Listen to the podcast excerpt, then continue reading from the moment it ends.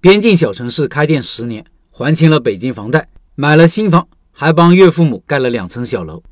一位老板分享了自己十年来在内蒙古边境小城市开店的经历，从接手一个店铺后第一个月都不知道卖什么的纯小白，到小店一个月轻松几十万的业绩的老司机，经历了很多，成长了很多，就靠着这么个小店还清了北京贷款，帮岳父母盖了两层小楼，还买了套新房。有人说小城市没机会。这个老板的经历会改变你的想法，来听听他的故事。他说：“还记得2012年从北京回到家乡内蒙古阿拉善的左旗开店，这是一个人口只有十二万的小城。老婆是北京农村的，当时也很迷茫，也是第一次开店，一直在北京打工。我对左旗也是一无所知，当时跑了好多地方去看店，自己很多东西没概念，哪片人流多，人口结构如何，消费喜好、费用投入等等都不太清楚。后来在家人建议下。”我在一个过期的老市场转了家服装店，刚开始一个月我都不知道卖什么，服装店剩下一堆衣服，边耍货边想出路。当时也主要是北京买了套房子，就剩一万多的流动资金，将近一个月时间都在耍货。后来我们分析，我们要发挥我们的优势。我俩在北京几家公司工作过，我在家电家纺有资源，但投入太大。老婆在喜天龙、力杰石等快销行业工作过，于是和喜天龙公司联系。我们对产品很熟，价格也是出厂价。当时左旗都是很低端的塑料制品，我们就做中高端的塑料家居用品，也算是弥补空白。买了一千多的旧货架，刷了个白墙，就开始我们的新店了。老婆曾经是喜天龙的培训经理，产品很熟，虽然价格贵，但慢慢也有了很多回头客。刚开始生意不怎么好，最惨淡的时候一天营业额七十二块，至今记忆犹新。还有我们不议价，当地很多人不能接受，但是现在想是对的。对价格太敏感的顾客也不是我们的顾客。后来也是边学边做，边做边学，利用我们的优势，从北京进了许多左旗没有的产品，产品线由单一的塑料家居转向创意家居，生意一年比一年好，也有了很多回头客。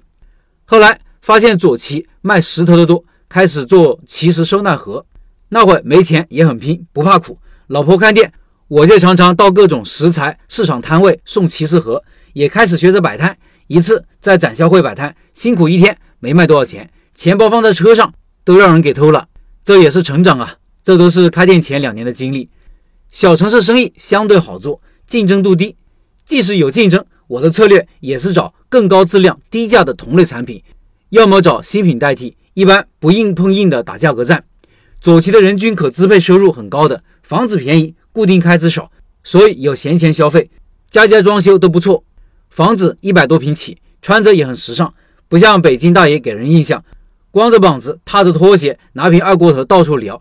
小城市人口少，大品牌看不上，缺少好的产品、好的服务，所以有好的产品就能有销量。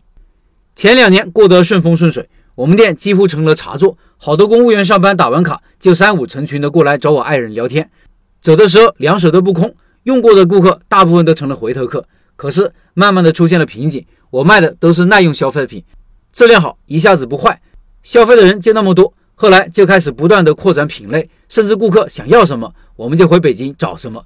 当时太顺了，就有点忘乎所以了。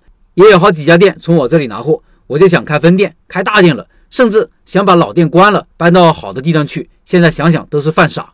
后来在我们小区门口开了个分店，但发现两个店距离太远，老店忙的时候忙不过来，新店闲的没事还要耽误一个人。新店开了一年多，总得没赔钱，还发展了许多新顾客。后来八项规定的影响，店里公务员少了，又开始做了些进口家居洗化用品，来提高客单价，对营业时间也进行了调整。开店容易，守店难，困难总是会不断的出现，总得想办法不断的改进销售思路。小老板也不容易，要宣传、采购、销售、售后、物流，什么都要会。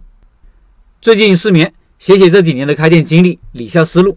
希望在北京开店遇到类似的情况能有应对，也希望对创业小老板有用。今年四十多了，最有创劲的时候过去了。左奇的十一年，除了挣了些钱，就学会了安逸，把以前北京上学学到的东西都忘光了。但在这几年，我打通了采购渠道，积累了丰富的零售经验，还清了北京房贷，还帮北京的岳父母盖了两层小楼。左奇也买了一套楼房，也积累了一点财富，还生了老二，还算成功吧。要说什么是我们这几年最大的遗憾，那就是因为开店影响了孩子的教育。所谓成也萧何，败也萧何。从开店起，我们的生意一年比一年好，就是生意离不开人，没有很好的陪伴孩子。四年级之前几乎都是放养的，加上现在的教育存在很多假象，孩子期末九十多分，全班都是九十多分，你以为还行，其实里面隐藏了很多问题。五年级就说让孩子回北京学吧，到北京后，老师同学都不熟悉，教材也不一样，要求也不一样，孩子前半年都在适应新的学校，到下学期好不容易适应了，他姥姥又瘫痪了。大人都到医院照顾老人了，孩子上学吃饭都成了问题。没办法，六年级又把他转回左旗，而且是一个陌生的学校，老师同学又是全新的，孩子转来转去也没有朋友，老师我们也没公关，孩子那一年过得很不快乐。到初中就托关系找重点学校、重点班，这又是噩梦的开始。主要是从小孩子的能力培养没有跟上，上左旗初中太要命了，早五点晚十二点，好多事不说了。最后孩子都快搞抑郁了，一个多月就给他休学了，下决心不管多难都要把他送回北京。去年九月，老大回到了北京上初一，我每个月在北京陪老大半个月，再回左旗陪老婆和小孩子过半个月。今年疫情不行了，两地的疫情政策越来越加码，几乎三个月见一面。其实这一切的归根结底，是因为我们舍不得左旗的生意导致的。十年老店不费劲，轻轻松松一年几十个。疫情其实对我们的生意影响也不太大。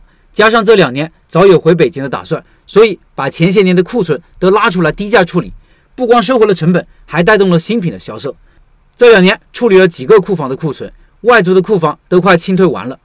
疫情对我们最大的影响就是不能来回流动，长期两地分居，两孩子一人一地，我们北京的路并没有找好。